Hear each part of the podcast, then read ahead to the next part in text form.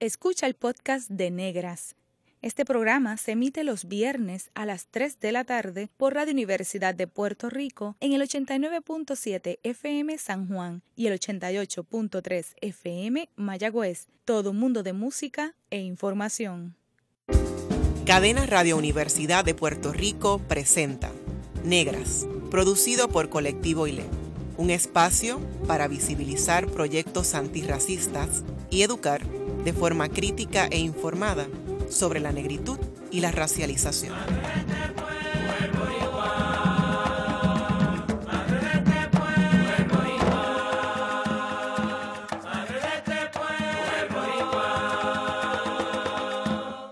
Saludos a toda la radioaudiencia que nos escucha a través de Cadenas Radio Universidad de Puerto Rico. En esta edición de Negras les saludan Bárbara Idaliz Abadía Resach y Denis Rosario Hoy tenemos a dos distinguidas invitadas, la doctora Zaire Dincy Flores y la doctora Zaira Rivera Casellas, para conversar sobre las experiencias de ser mujeres visiblemente negras y profesoras universitarias. Les presento a Zaire Lindsay Flores, profesora asociada en el Departamento de Estudios Latinos y Caribeños de Rutgers University. Tiene un bachillerato en Sociología de Harvard University y una maestría en Sociología de Stanford University, una maestría en Planificación Urbana de la Universidad de Michigan y un doctorado en Política Pública y Sociología también de la Universidad de Michigan. La compañera Zaira Rivera Casellas es catedrática en la Universidad de Puerto Rico, recinto de Río Piedras, obtuvo su bachillerato en literatura y estudios hispánicos y una maestría en estudios latinoamericanos, caribeños e ibéricos en la Universidad de Wisconsin-Madison. Además, completó una maestría en literatura hispánica y lingüística y un doctorado en literatura hispánica y culturas de la Universidad de Massachusetts Amherst. Ambas son mujeres visiblemente negras que crecieron en Puerto Rico antes de iniciar sus estudios universitarios en Estados Unidos. Les pregunto tanto a Zaire como a Zaira eh, cómo fueron esas experiencias eh, y cómo fueron racializadas durante su infancia y adolescencia aquí en Puerto Rico. ¿Qué experiencias de discriminación y prejuicio recuerdan? Yo por mi parte eh, debo confesar que eh, esas experiencias de discriminación obviamente empiezan a ser parte de mi vida ya cuando adquiero conciencia racial. Eh, afortunadamente vengo de una familia muy orgullosa de ser negra y el elemento racial se manejaba como un discurso de empoderamiento hasta cierto punto dentro de lo que era el compartir familiar ya la discriminación empieza a hacerse eh, más clara y creo que en ese sentido mi padre me daba muchas guías para interpretar esas instancias y de esa manera eh, me daba herramientas para yo poder enfrentarme a esas situaciones sin dejarme degradar ni dejarme intimidar. Así que yo entiendo que tuve la fortuna, ¿verdad?, de, de crecer en una familia con una conciencia racial bastante clara y, eh, y fuerte. Sí, por mi lado, eh, y gracias por la invitación, estoy muy feliz de estar aquí.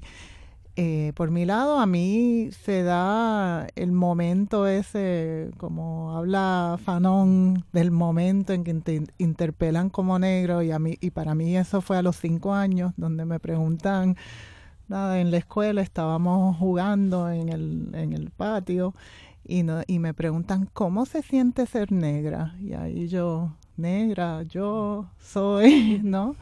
Eh, y entonces, pues ahí desde ese momento empiezo a entender que todo, eh, eh, todo está como repartido racialmente también comparto esa experiencia de venir de una familia orgullosamente negra, en mi caso eh, padres dominicanos, padre y madre, eh, donde yo creo que entendían muy bien que el contexto donde nos estamos criando en Puerto Rico, también en un entorno de clase media, clase media alta, pues entonces se resalta la negritud y la dominicanidad.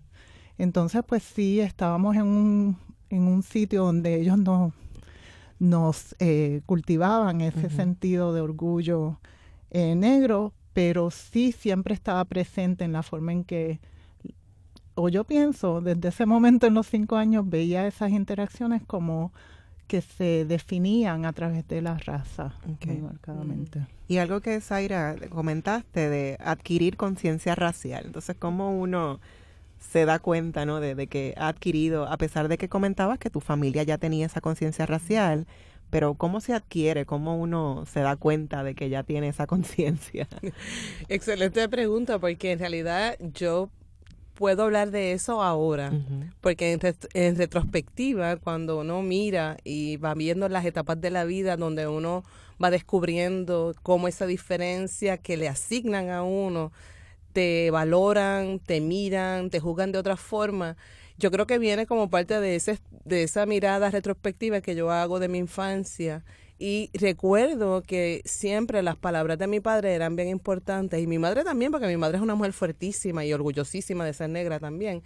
Pero mi padre era como, como esa, esa figura como casi filosófica, que te explicaba las cosas de una manera muy sencilla, pero te estaba dando las herramientas para que lo comprendieras y no, y no cayeras. O sea, no te sintieras derrotada porque las cosas no salían. Yo recuerdo un día eh, que yo le digo con toda esta ilusión, ay, ay papi, a mí me encantaría ser bailarina.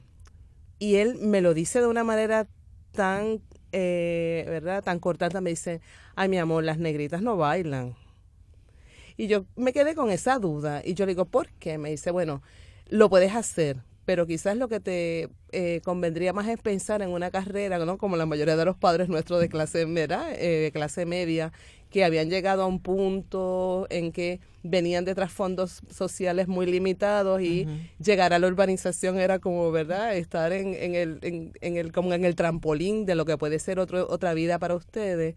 Y, como yo recuerdo que para él eso no tenía un valor y era que ya yo, ¿verdad? Ahora de adulta puedo ver claramente mis inclinaciones hacia las humanidades, ¿no? Lo que es el baile, las artes. Y él no lo entendía, obviamente. Él venía de un trasfondo eh, obrero y para él era algo que, que no tenía pertinencia como para aspirarlo a una vida profesional.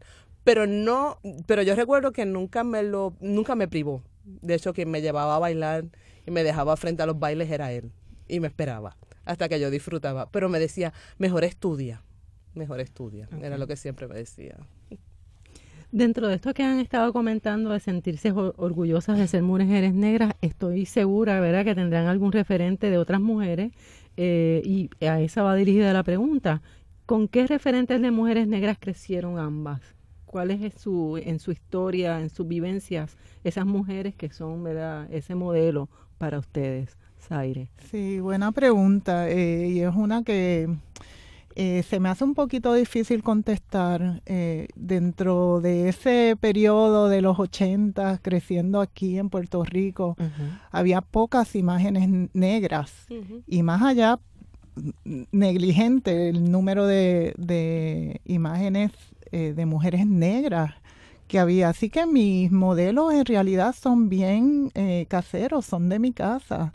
Es mi mamá y son mis abuelas. Eh, y son personas que no necesariamente se identifican así em, de una manera eh, explícita como negras, pero sí llevaban ese em, el, eh, un orgullo de, de nuestra familia, de las formas en que nosotras no somos representadas en la historia, de la forma en que nuestras labores no se reconocen. Entonces yo diría que esas son eh, las mujeres cuando son de una forma actores políticas, ¿no? Eh, que no se ven en la historia, pero que están activas en, eh, en cualquier marcha o cualquier defensa de sus hijos, em, de su familia. O sea que esas son las personas que de verdad yo vi me recordaba, Zaira, eh, esto de cómo uno maneja las imágenes, ¿verdad? Que están presentes. Y me acuerdo, yo corría a Pisticampo eh, y una vez hice un dibujito de una, de una muchacha corriendo. Y el dibujo fue rubia, ¿no? Porque a lo que estamos acostumbrados es a que todas las imágenes son blancas y rubias. Y, mi, y se lo llevé a mi papá y me dijo, pero ¿por qué la corredora no es negra? ¿No? Y muy marcadamente eso de cómo eh, no tenía muchas eh, imágenes o referentes para representar hasta lo que yo hacía como una persona negra. Interesante. Zaira. Bueno, en mi caso, yo creo que igual que, que Zaire, yo creo que eh, al no tener esas imágenes eh, en, en, la, en, en, el espacio social, eh, la familia se vuelve esa, esa, como esa galería de mujeres maravillosas. Eh, yo vengo de una familia, al menos mi, que con quien comparto más, porque ya la familia de mi papá eran mayores y ya mis abuelas habían fallecido, la abuela y el abuelo habían fallecido. Es con mi familia materna y entonces eran, eran tres mujeres y tres hombres. Entonces las mujeres siempre eran para mí eh, un caudal de misterios y de mujeres fabulosas. Eh, y es cierto, yo creo que ahí es donde uno mira en principio, ¿verdad? La imagen de, esas mujeres que uno admira. Eh, con todo lo que han comentado, ¿no? Y de, de esos referentes y también de la influencia de, de, sus padres en ambos casos, tanto de Zaire como de Zaira, eh, y la importancia de, de, estudiar, que Zaira lo, lo, lo, mencionaba, ¿no? De que el papá le decía, no baile, estudia. sí. eh, cuando bailar, ¿verdad? También es importante. Pero y, todavía bailo. Y, y puede ser una disciplina. me gusta mucho. Pero, ¿cuándo decidieron hacer sus estudios universitarios en Estados Unidos y cuáles pensaban que podían ser eh, los principales retos o mayores desafíos de ir a estudiar fuera de Puerto Rico? Eh, para mí, eh, confieso que yo estaba loca por irme de Puerto Rico. Eh, cuando yo terminé eh, la secundaria, sentía que no había espacio para mí, para una niña como yo, ¿no? Una joven como yo, una joven negra, que le, inter le, interesaba estudiar, leer, escribir, desarrollarse intelectualmente. Entonces yo veía a Estados Unidos como un sitio donde iba a encontrarme con, con los negros que eran como yo. Eh, yo jugaba deportes, o sea que no era que yo no tenía contacto con, eh, con un mundo negro dentro, dentro de Puerto Rico, pero cuando pasaba al ámbito intelectual, educacional, no lo veía. Entonces, pues veía como irme irónicamente a esta universidad pues de la élite blanca en Estados Unidos como mi liberación racial. Uh -huh. Y tan pronto llego a, a, Harvard, allí rápido busco a los negros. Y los negros son americanos y son caribeños. Y me separo un poco de, del ámbito latino, puertorriqueño, dominicano. Aunque termino, pues sí, eh, siendo parte de esas organizaciones, pero dentro de la organización negra, la, la, organización caribeña, hasta la organización de estudiantes africanos, encuentro pues eh, ese reflejo que yo buscaba. Eh, ahora entiendo muchas cosas que no entendía en ese momento, que tenía que vivir negra en forma americana, en forma hip hop, en forma eh, de comer pues eh, grits y todos estos tipos de, de, referentes culturales que no eran los míos, ¿no? Bárbara sabe que me encantan los, los, los bueyes. Compartimos Entonces, ese gusto. y yo creo que compartimos eso con algunos, con personas de Baltimore y eso, pero en realidad era muy diferente a lo mío, pero yo eh, me metí en ese mundo eh, feliz y me sentí liberada porque dentro de ese mundo entonces me sentí que podía ser inteligente, podía ser bonita, cosas que nunca pues entendí dentro de el entorno puertorriqueño. Eh, también el idioma se convirtió en algo. Yo, yo era bien callada en la universidad y, y, y, creo que ahora lo entiendo como que eh, no encontraba las palabras para ser negra yo, ¿verdad? Con mi eh, background Puerto Rico, Dominic, eh, República Dominicana, no encontraba esas palabras y ese idioma que era relevante. Eh, entonces, me mantenía bastante callada dentro de ese mundo. En mi caso, eh, ya yo había completado cuatro años aquí en la Universidad de Puerto Rico en el bachillerato en humanidades. En ese entonces yo estaba eh, tratando de terminar en lenguas modernas, Pero ya como Zaire dice, de pronto aún la universidad, que había sido para mí el gran paso, que había abierto otras eh, fronteras, otros retos, de pronto también empezó a, se me quedaba pequeño, se me quedaba chiquito. Y ahí es donde me da eh, el entusiasmo y la motivación de solicitar eh, estudiar fuera de Puerto Rico y de todos los lugares del mundo tuve que escoger Madison, Wisconsin, porque allí vivía un primo mío en Milwaukee y había amistades que habían eh, salido desde la escuela superior para estudiar allá. Así que fue como mi gancho. Yo no tuve muchas opciones para escoger porque mi familia me decía que tenía que ir a un lugar donde había familia. Y a mí no me importó, yo no sabía nada, yo no sabía ni dónde quedaba Wisconsin, a mí ni me importó dónde estaba en el mapa, porque yo quería salir para sentirme libre. Curiosamente, yo no estaba buscando esa libertad por la, eh, por la cuestión racial. Más bien era esa ansiedad de ver mundo, de escuchar otras personas, de poder hablar las cosas que me interesaban, de leer, de aprender. Yo tenía como una sed bien grande. Y allí terminé haciendo eso. Lo de la identidad racial vino más tarde con los grupos que uno conoce de otros países. Ahí entonces que voy profundizando más en, en la cuestión de la identidad racial. Ok.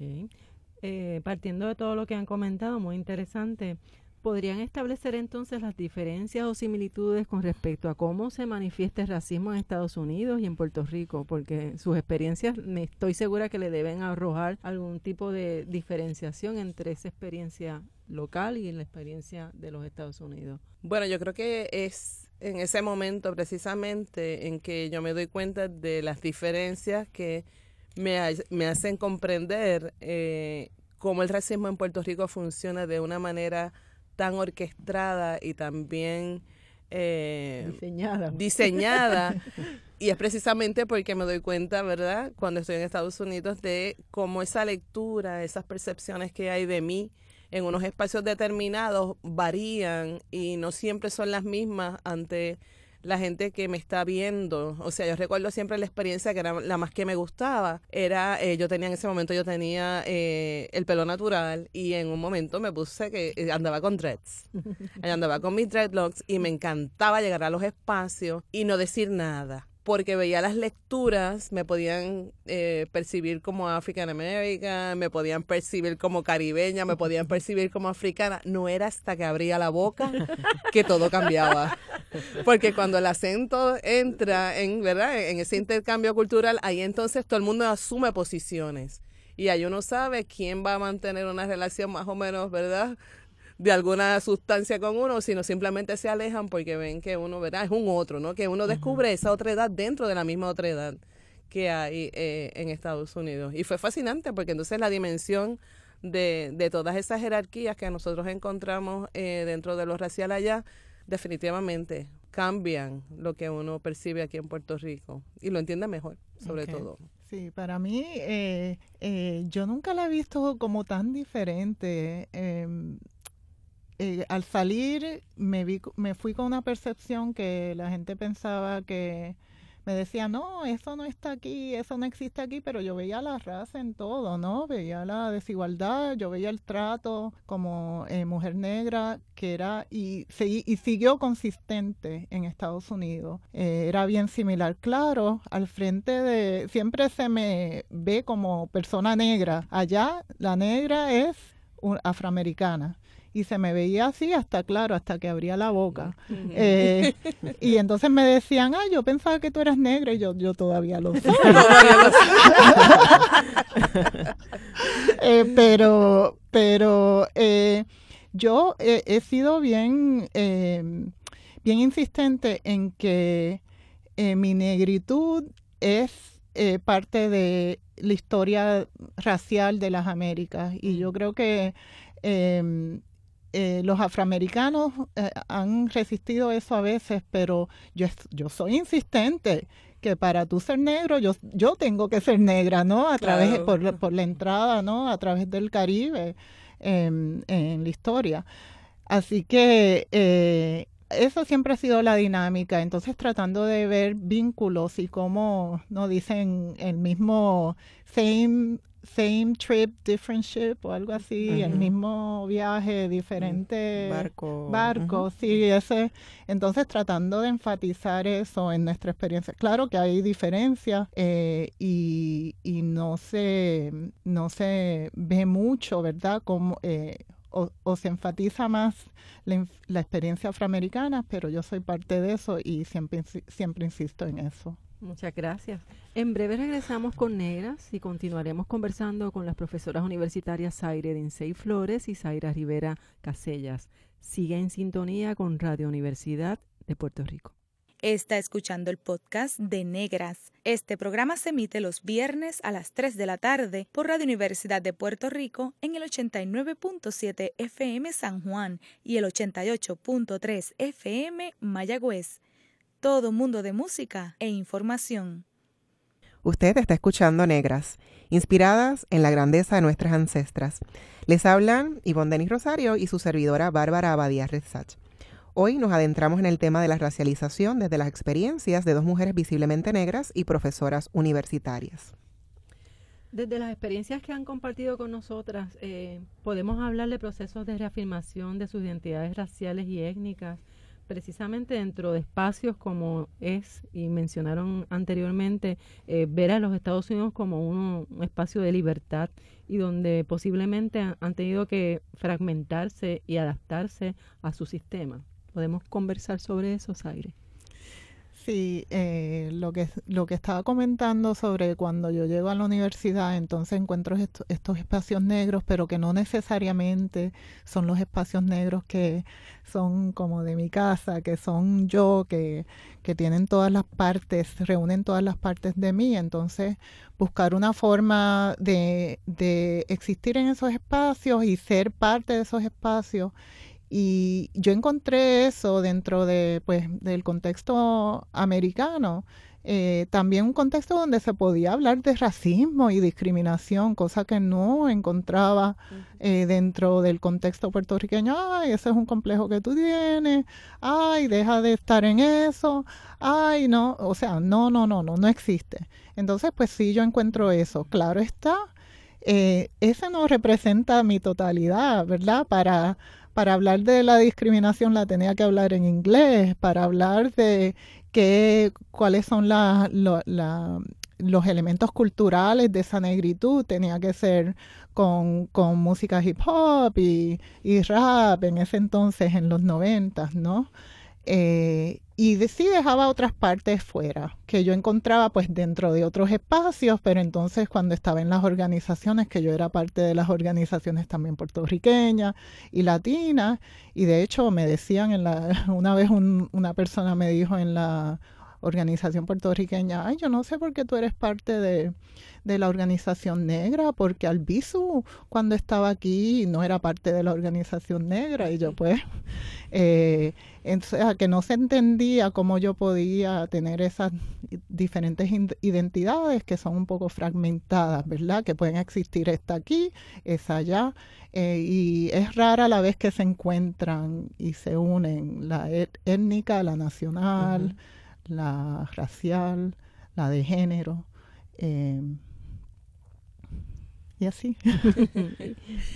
En mi caso es bastante similar porque es precisamente a través de las organizaciones estudiantiles donde yo también encuentro, ¿verdad?, e, esos espacios para poder como que fluir, oscilar y como alimentarme de eh, esa, e, esa flexibilidad que había, ¿verdad? Porque era como que unos, eh, unos códigos culturales y étnicos que se podían manejar con personas de, ¿verdad? De otras eh, herencias africanas y yo creo que en mi caso, pues era el elemento de la música lo que me llevó a poder explorar con esas eh, otras existencias y experiencias de, ¿verdad? de vivencias africanas, porque yo pertenecía a un grupo que eh, cantábamos, teníamos un grupo de bomba y plena. Y entonces era un grupo en el que incorporábamos compañeros que venían de África, del Caribe. Entonces le llamábamos el, ¿no? la diáspora africana. Era un, el concepto de eh, musical era de, de, diáspora africana. Y era eso precisamente. Era como, como en, en esa eh, crear cultural todos estábamos aportando elementos que venían de legados diferentes, pero al fin y al cabo nuestro eh, objetivo común era resaltar precisamente lo que era la, cultura africana. Así que yo creo que también es algo bastante similar y es fuera, porque no es necesariamente en el salón de clase donde yo lo encuentro, sino es fuera. Y son las organizaciones estudiantiles las que abren esos espacios para, para lograr esa conciencia eh, más amplia en Estados Unidos. Y precisamente hablando del salón de clase, eh, ustedes como profesoras universitarias que son en diferentes universidades, eh, les pregunto cómo pudieron ¿verdad? lograr o cómo llegaron a, completar sus estudios y, lograr finalmente un ascenso, tener una plaza, ¿verdad? Como profesoras evidentemente negras en espacios eh, académicos donde todos sabemos, ¿verdad?, que las mujeres negras profesoras intelectuales son menos en, las universidades. ¿Cómo lo hicieron? Eh, Buena pregunta. O sea, eh, porque uno no, o sea, una receta de cómo llegar como mujer negra a una plaza, pues, pues no la tengo. En realidad yo, yo eh, no sé. Eh, pienso que quizás uno, yo, yo soy socióloga y me entrené bajo un contexto estadounidense eh, bien angosto, bien que define la sociología eh, con unos límites bastante limitados. Em, y, quizás el enfoque que yo tenía, que siempre yo desde, desde los cinco años quería entender la raza, ¿no? Eh, el enfoque era entender lo racial, entender lo racial, entender lo racial. Y entonces, a través de la sociología estadounidense se da, los, se da este estudio de la raza a través de afroamericanos y blancos, ¿no? Afroamericanos más que blancos. Y como yo entendía mi experiencia como tan similar a la afroamericana, eh, en cierto sentido asimilé todas esas teorías, ¿no? Las veía, yo leía y decía Estados Unidos y yo pensaba Puerto Rico, República Dominicana, para mí era lo mismo. Y yo creo que ese manejo de, esa, de ese material, que para mí era basado en mi contexto, pero que se conformaba más o menos a esa teorización, pues me permitió manejar mis temas, que yo trabajo Puerto Rico, el Caribe, también Estados Unidos, pero me, me permitió manejar lo, en una forma que se entendía dentro, de ese contexto de sociología estadounidense. Em, eh, claro, hay muchas rupturas, pero las rupturas es, son, eh, está en mí poder traducirlas. Y ahí es que vienen eh, las demandas, ¿verdad? Que son más, son adicionales. Yo no nada más tengo que entender esto, pero lo tengo que entender de una forma que te lo puedo traducir a ti. Entonces yo creo que, y eso aplica no nada más a los americanos, sociología americana, pero también el contexto de estudios latinoamericanos y del Caribe, donde no hay representación de negros. Entonces aún ahí las teorías sobre raza y racialización se definen basado en, bueno, en, en estudios primero que no se estudiaba, y después se empieza a estudiar, pero con una eh, invisibilización que se estudia desde lo blanco. Eh, y entonces esa traducción yo creo que siempre ha sido doble traducción. ha, sido eh, difícil, pero es parte yo creo de lo necesario para poder haber, pues, nada, tener la plaza y después tener la permanencia eh, poder hacer eso, esas traducciones. Yo diría que eh, para mí ha sido algo quizás similar en el sentido de que eh, yo soy de literatura y en principio me ha tocado ir como por las etapas de crecimiento en la carrera, desde enseñar la lengua como algo básico para estudiantes norteamericanos hasta eh, pues, los cursos básicos de, redacción y más adelante cuando ya me adentro en, el doctorado, cuando empieza eh, a, pasar por frente a mí toda esta nueva tendencia teórica que no estaba tan al tanto, pero que me va creando curiosidad y me va brindando entonces herramientas para yo poder hacer de mis estudios literarios algo un poco más profundo y que me lleva entonces a eh, mirar la literatura puertorriqueña con otras herramientas de análisis. Así que yo creo que en, en mi caso eh, es a través de, es, de esa vertiente por la que yo me voy eh, moviendo, que me abre espacios a otros temas, pero al llegar a Puerto Rico yo no puedo venir a Puerto Rico a decir que voy a enseñar raza. Yo termino en una plaza para enseñar a escribir. Y tengo que aceptarla porque es lo que hay, porque en realidad no hay el espacio eh, cultural ni intelectual para que académicamente se pueda pensar en un currículo que hable de raza desde Puerto Rico. En Estados Unidos quizás había mayor posibilidades, pero yo, yo necesitaba regresar porque ya yo estaba aquí y no podía regresar a Estados Unidos. Así que tengo que, que negociar de alguna manera eh, lo que me gusta, eh, de lo que me gusta hablar, de lo que me gusta enseñar, pero también aceptar que tengo que hacer unas tareas básicas como fregar y limpiar esas cosas que ninguna nos gusta, pero hay que hacerlas. Empezar en cero. Empezar en cero. Yo creo que ambas han, han abordado un poco el tema de cómo la intersección de género y raza se han cruzado o han mediatizado sus proyectos académicos, pero me parece interesante, Zaira, que tuviste que decir, bueno, lo que hay es en español y esto es lo que tengo que aceptar, ¿verdad? Entonces, ¿cómo incorporar lo que querías enseñar realmente, que era raza, dentro de esos eh, cursos de español, si de alguna manera había forma de, de, de, insertarlo. Sí, claro, siempre se filtra, pero es aceptando de alguna manera, ¿verdad? Lo que ya está establecido, pero esa mirada siempre está ahí, ¿verdad? Siempre es como una intersección que siempre hay que mantener en todos los cursos y hay que traerlo de alguna manera. Y yo creo que los estudiantes han ido poco a poco apreciándolo y lo digo con mucho orgullo porque eh, estas últimas direcciones de tesis doctorales que yo estoy llevando a cabo, todas tienen que ver con, con estos conceptos. O sea, estamos este, dirigiendo tesis que tienen que ver con género, con raza, eh, y yo creo que tiene que ver con eso. Ese interés poco a poco ha ido ganando camino y los estudiantes cada vez más vienen buscando. Sí, qué bueno que identificaron en, sí. en, ti un recurso. Y contigo, Bárbara, que también hemos El compartido. Pasa, me pasa lo mismo. Sí, ¿verdad? como que ellos te buscan con ese, como que finalmente yo puedo hablar de esto, finalmente puedo escribir sobre esto y es algo bien, bien gratificante.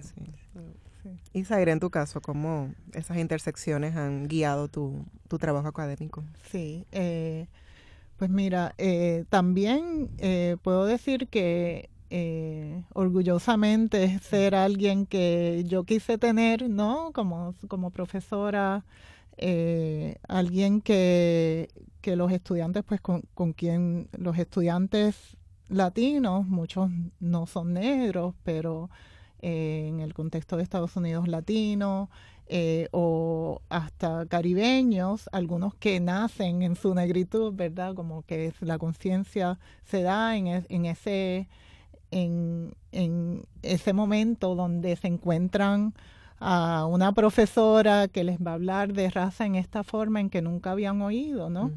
eh, de, desde el punto de vista eh, eh, latino, pues entonces eh, ha sido parte de, de, de, mi, de mi contribución. Cuando te refieres al trabajo, eh, una de, de las formas en que yo he navegado como estos dos polos de, de la invisibilización de la raza dentro uh -huh. de Puerto Rico y la el énfasis que se le da especialmente dentro de estudios sociológicos es hablando teóricamente de, de de la codificación de las razas, ¿no? Uh -huh. De cómo se, o, se esconde dentro de, en lo, lo que yo estudio, espacios, uh -huh. eh, dentro de la arquitectura, dentro del diseño de vivienda, dentro de la política pública sobre vivienda, ¿no? Entonces, cómo eh, empezamos a entender la raza, no nada más como actos explícitos, visibles, pero como un sistema que existe en todos lados, ¿no? Como desde los cinco años yo la estoy viendo uh -huh. y cuando como mujer negra la veo, ¿verdad? Constantemente y cómo revelar dónde existe. Entonces eso es una manera de hablar em, eh, no nada más teóricamente, pero prácticamente de la relevancia de la raza y aceptar que existe y promover que existe para entonces eh, bregar con ella. Sí. Y bueno, dijiste que trabajas con el, el, tema de los espacios urbanos, de la, de la planificación, de la arquitectura. ¿Nos puedes hablar un poco de tu libro que se titula Lock In, Lock Out, Gated Communities in a Puerto Rican City y está publicado en el 2013? Y también si puedes decir dónde lo podemos adquirir a las personas que todavía no lo tengan. claro, claro. Bueno, primero por, por dónde lo pueden adquirir es, es por la es publicación del editorial de la Universidad de Pensilvania. Eh, y también pues eh, en, en, Amazon, que es como el sitio de, de adquirir libros, eh, lo pueden conseguir.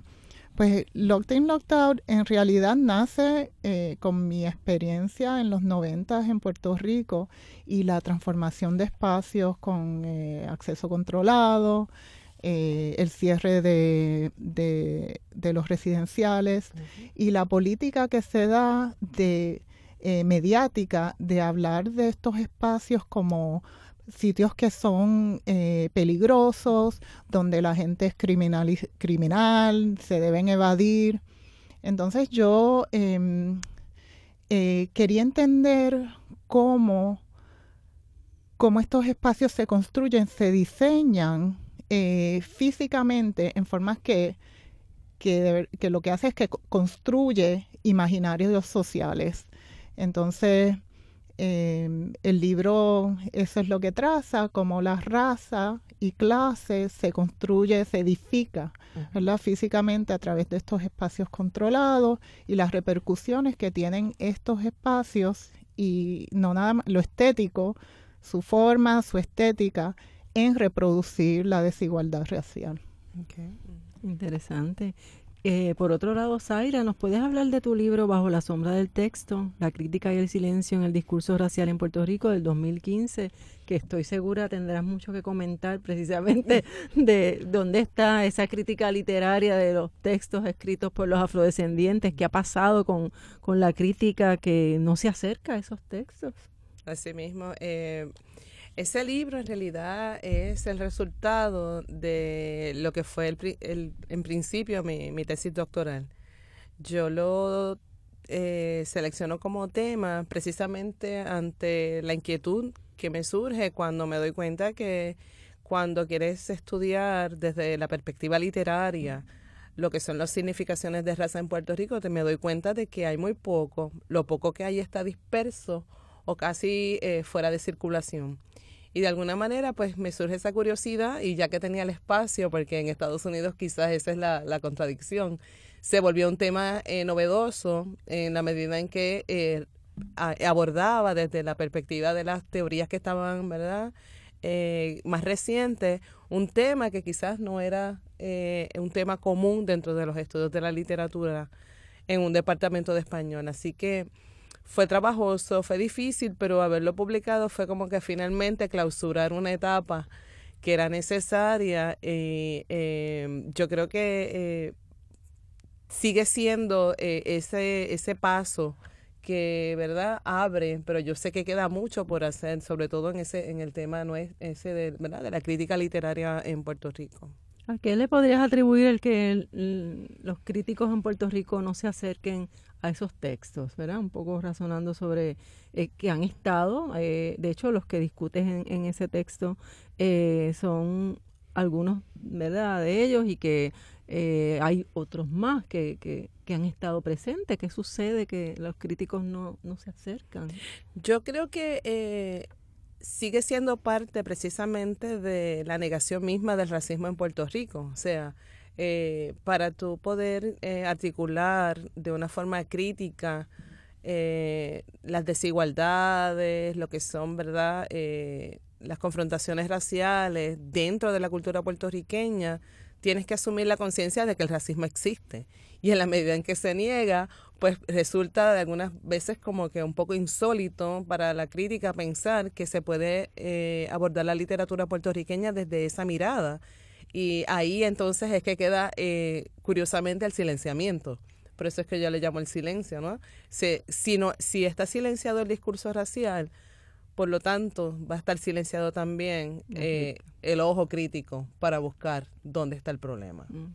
Así que sin duda uno de los retos y desafíos es la negación del racismo en Puerto Rico, ¿verdad? Y yo creo que en ambos casos, este, tanto Zaire como, como Zaira, eh, retos que pueden enfrentar o desafíos en la investigación, pues eh, la falta de, accesibilidad a cierta información, porque no se documenta eh, la presencia de la gente negra en ciertos espacios, o cómo se construye que estas personas van a estar colocadas en este espacio, o textos sobre nuestras experiencias, ¿verdad?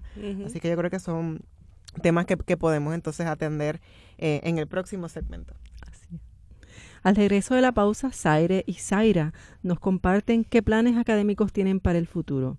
Ya volvemos en Negras. Está escuchando el podcast de Negras. Este programa se emite los viernes a las 3 de la tarde por Radio Universidad de Puerto Rico en el 89.7 FM San Juan y el 88.3 FM Mayagüez todo mundo de música e información.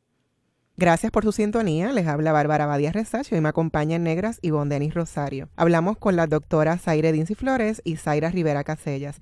Zaire, has compartido a través de un blog y de las redes sociales dos experiencias muy recientes que has tenido, una en el verano, una en República Dominicana y la otra eh, en Puerto Rico. ¿Nos puedes comentar un poquito sobre cómo te has sentido, verdad? Que lo has compartido públicamente. Parte de la experiencia de ser mujer negra es de las formas limitadas en que se nos interpela, ¿verdad? De, la, de lo que podemos ser. Aquí en Puerto Rico me pasa mucho que me hablan en inglés cuando me hablan, me miran y me dicen, oh, esto fue en una gasolinera, y dice, oh, oh, you can pass, you can pass. Y yo le digo, yo hablo español.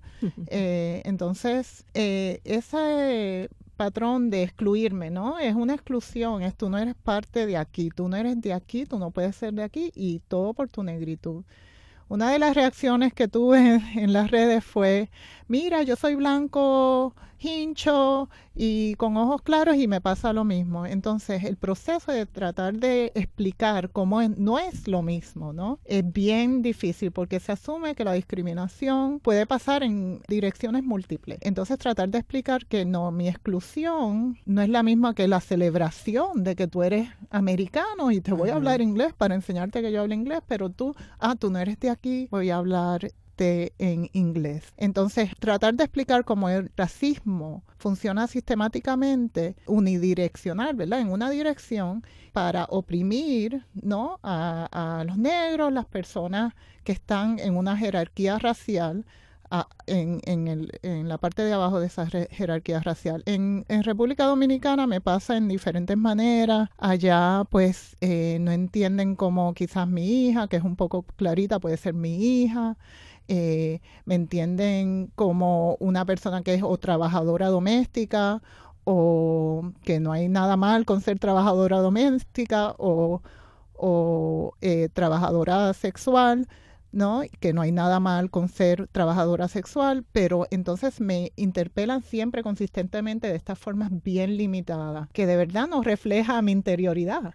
Y eso es lo difícil, ¿no? Cuando no refleja tu interioridad quién tú eres, cómo te percibes y no hay espacios para, para establecer eh, tu identidad como algo fuera del estereotipo de lo que se percibe ser una mujer negra. Me gustaría preguntarle también a Zaira, siguiendo esa línea que comenta la compañera Zaire, en tu experiencia, ¿verdad? En, posiciones de liderazgo, en posiciones a nivel institucional, esta, eh, en esta institución, la Universidad de Puerto Rico u otras en las que hayas estado, es ser una mujer evidentemente negra, en esa posición has tenido alguna experiencia en la cual te han querido poner, como decimos en tu sitio, eh, como usted, usted es negra y a usted tenemos que explicarle qué es lo que tiene que hacer eh, y usted no puede tener eh, la posibilidad de decidir.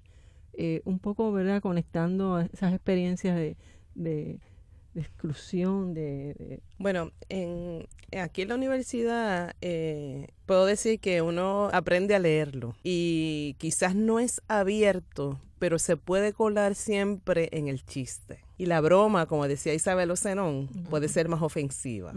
Así que yo te diría que esa puede ser quizás la más desagradable, sobre todo viniendo de gente inteligente y que uno respeta que hacen comentarios completamente innecesarios y curiosamente piensan que están de alguna forma congraciándose con uno.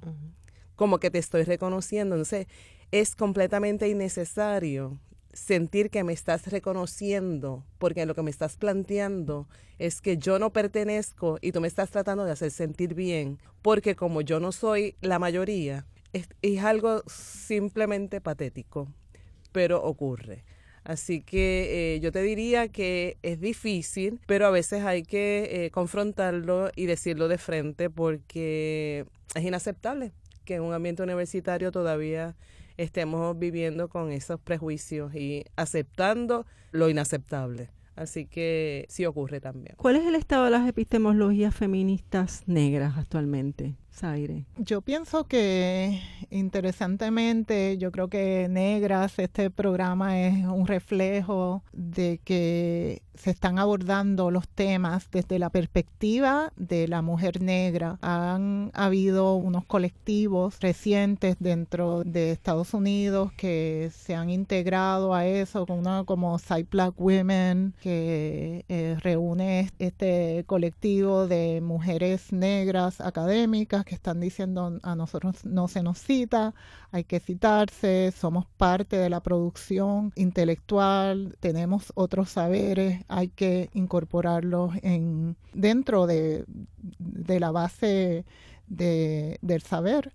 Eh, nosotros también empezamos, eh, el cual Bárbara es parte de este colectivo que se llama Black Latinas Know, que con la intención de, plasmar nuestros saberes, hacerlos sentir, establecer un espacio donde las personas no pueden decir no sabemos dónde están, no existen, ¿no? Estamos aquí. Entonces yo creo que todos estos que claramente vienen de, de una tradición del Cohambi Collective, River Collective, que vienen de otros, eh, una tradición que se establecieron en los 70, 80, eh, que estamos reclamando, ¿no? Eh, nuestra, nuestro puesto. Siempre hemos estado, eh, pero hay formas de también sugerir que no estamos, ¿no? Y yo creo que con la, colectividad, entonces no deja espacio para decir no, no, no, no sabemos dónde están ni, ni si existen. Todavía hay muchas luchas por seguir eh, entablando la, conversación a través de nuestros ojos, de nuestras palabras, de nuestras voces. Sí, es súper importante, ¿no? Reconocer esos espacios que nosotras mismas hemos ido creando eh, y estableciendo las colectivas, las sororidades de mujeres como el Black Latinas No Collective, el, el Side Black Woman y, y ojalá que en Puerto Rico también podamos tener otros eh, además de negras, ¿verdad? Que, que, estamos tratando de establecer ese espacio para, para reconocer. La gente no sabe dónde está, pues mira, aquí te, te estoy haciendo el favor de enumerar, de, las de ponerte de frente para que no haya excusas. Eh, ¿Cómo sus trabajos de investigación contribuyen a la comprensión de dinámicas raciales? en el escenario insular, pero también en el diaspórico y quizás de una forma muy utópica a la erradicación del racismo. Bueno, eh, en cuanto a mi trabajo, yo me esforcé, eh, como había dicho anteriormente, que mi, mi, libro viene como producto de mi investigación doctoral.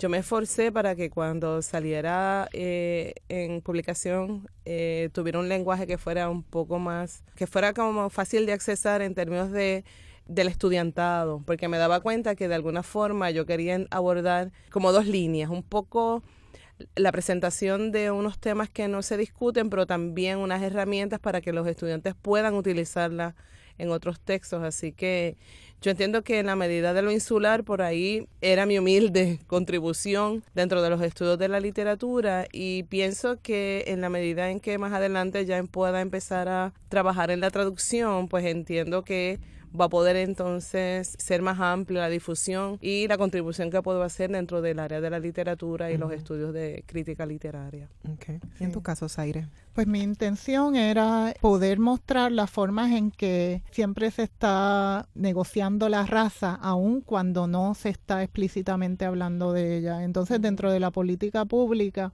que de verdad es el ámbito donde yo me quiero eh, concentrar y donde quiero intervenir, es eh, donde se, se eh, establecen patrones, ¿verdad?, eh, para recursos, eh, para acceder em, eh, para acceder recursos. Entonces, con lo de vivienda, yo pensaba que aquí en Puerto Rico siempre había una manera de hablar de raza sin hablar de raza. Pues el caserío, no, los del caserío, no, esto. Entonces, lo que trato de hacer con mi investigación es decir, mira, aquí también existe dentro de esta política sobre vivienda que tú piensas que no existe la raza, también se crea desigualdad racial. Así se construye la raza, así pasa. Vamos a ver cuáles son eh, eh, eh, las consecuencias de estas políticas dentro de la racial. También crear datos, porque no hay data, ¿no? Que se examine racialmente cómo podemos acceder a esos, esos eh, datos de cómo se reparte los recursos a través de raza. Em, entonces sí, hacer explícito que cuando tú no estás hablando de raza, estás, aunque no estés hablándolo, lo estás, eh, le estás reproduciendo. ¿Qué falta por investigar? ¿Cómo motivarán ustedes a otras personas o, serán ustedes mentoras o son de otras mujeres negras que tienen interés en investigar sobre la negritud y racialización? ¿Qué falta, Zaira? Ahí, bueno, falta todo. y tú lo sabes mejor que yo, falta todo. Yo creo que, eh, pues, nuestras colaboraciones, y me alegro mucho de estar aquí con ustedes por eso, porque me, me entusiasma y vuelvo como que a, a retomar fuerza. Eh, yo creo que al menos aquí en la Universidad de Puerto Rico tenemos un trabajo que hay que seguir insistiendo, ¿verdad? En la medida en que no haya un currículo que nosotros podamos decir interdisciplinario o transdisciplinario que hable de raza, yo creo que sigue habiendo un gran vacío y nuestros estudiantes merecen conocer. Para de ahí yo creo que puedan entonces seguir expandiendo sus visiones de Caribe, de, ¿no? de todo lo que tiene que ver con la diáspora africana. Así que eh, falta mucho, pero yo creo que eh, lo tenemos que asumir con mucha eh, sabiduría, porque estamos creciendo y estamos dejando legado para que otros retomen, ¿verdad? Y por ahí sigan con el batón adelante de acuerdo, que falta todo. Especialmente cuando uno piensa en, en eh, las estructuras sociales que todas se, se autoproclaman neutral, ¿no? Eh, eh, pues esto es neutral, esto no tiene que ver con raza. Si le damos, le, le, le ponemos la luz racial a todas esas estructuras, todas tienen eh, una dimensión racial. Entonces, en, ese sentido falta todo. Eh, también lo de los datos, eh, tener datos que se entiendan racialmente, esa es una de las cosas que tenemos que, pues, como socióloga también estamos empujando para tenerlo. Y la otra cosa que yo pienso que es muy necesaria es investigar la blancura desde una perspectiva negra eh, cómo se ve ese tope, ese, esos privilegios, esos puestos de blancura que se definen como neutral, ¿no? No son racializados, pero cómo se ve desde una perspectiva negra. Eh, yo creo que es una muy importante. En, el, en mi libro yo abordo la raza más a través del privilegio que de, de, de, de, la opresión porque ahí es donde se vende como neutral. No, nosotros no somos nada, pero en realidad los beneficios se reparten racialmente a través de ese polo. Y, pero hay una resistencia grandísima en ese sentido de considerar que hay un privilegio, ¿no? Eh, y es un debate que todavía sigue vigente. Sí, y que se da por sentado, eh, que es el problema. Yo creo que dentro de la academia lo seguimos viendo. Eh, y, y ¿verdad? pensando un poco en esa pregunta, eh, una de mis ilusiones sería de alguna manera ver cómo se expande eh, al menos la discusión. Yo sé que el campo feminista ha ganado bastante espacio, pero yo creo que la dimensión hay que abrirla un poquito más y dejar también que, no, es, lo que ocurrió en Estados Unidos, ¿verdad? Que estamos viendo dentro de la academia se, que, que se asienta un grupo de privilegios y yo creo que todavía aquí nos hace falta eh, ampliar y que otras voces entren y sobre todo las nuestras, ¿verdad? Que podemos también contribuir a esas discusiones. Pues para concluir este programa voy a leerles un texto precisamente escrito por la doctora Bárbara Badía Resach que se llama Yo soy negra. En 1873 se abolió la esclavitud en Puerto Rico. Han pasado 146 años. Todavía se perpetúa el racismo a través del lenguaje. Yo no soy negrita, ni negrita, ni quemaíta, ni prietita. Yo soy negra. Yo no soy negro, pero honrado, decente. Yo soy honrado y decente. Yo no soy una negra exótica, pero bonita. Yo soy bonita. Yo no soy un negro con el alma blanca. Yo soy un ser humano. Yo no tengo pelo malo, ni caillo, ni pasa, ni kinky. Mi pelo es rizo, crespo, ensortijado. Yo no tengo bemba grande. Yo tengo labios gruesos, carnosos. Yo no soy morena ni molleta, yo soy afrodescendiente, afropuertorriqueña, afroboricua, afrocaribeña, afroantillana. No se trabaja como un negro, se trabaja arduamente, incansablemente. No hay negreros, hay abusadores y explotadores. A las personas no se le denigra, a las personas se le degrada o ofende. No hay días negros, hay días difíciles, complejos, retantes. El día no está negro, el día está nublado, oscuro. La maldad no es negra, es maldad. No hay suerte negra, hay mala suerte. No hay una lista negra, hay una lista negativa de rechazo. No hay aguas negras, hay aguas sucias, contaminadas. No hay ovejas negras en la familia, hay personas rechazadas en la familia. No hay que mejorar la raza, hay que amar y respetar. Yo no soy un negro acomplejado, yo soy un ser humano consciente que reclama respeto e igualdad. Que el siempre se haya dicho así no justifique una agresión racial. Que las palabras negro y negra no se consideren un insulto. Que a partir de hoy se utilice el lenguaje para educar y verbalizar la igualdad racial. Gracias a Zaira y gracias a Zaire por acompañarnos en Negras. Agradecemos a Luis Lugo por acompañarnos como técnico en esta edición de Negras. No olviden sintonizar Negras el próximo viernes a las 3 de la tarde. Feliz viernes a todos. Cadena Radio Universidad de Puerto Rico y Colectivo ILE presentaron Negras, asumiendo nuestro justo lugar como forjadoras de cambio.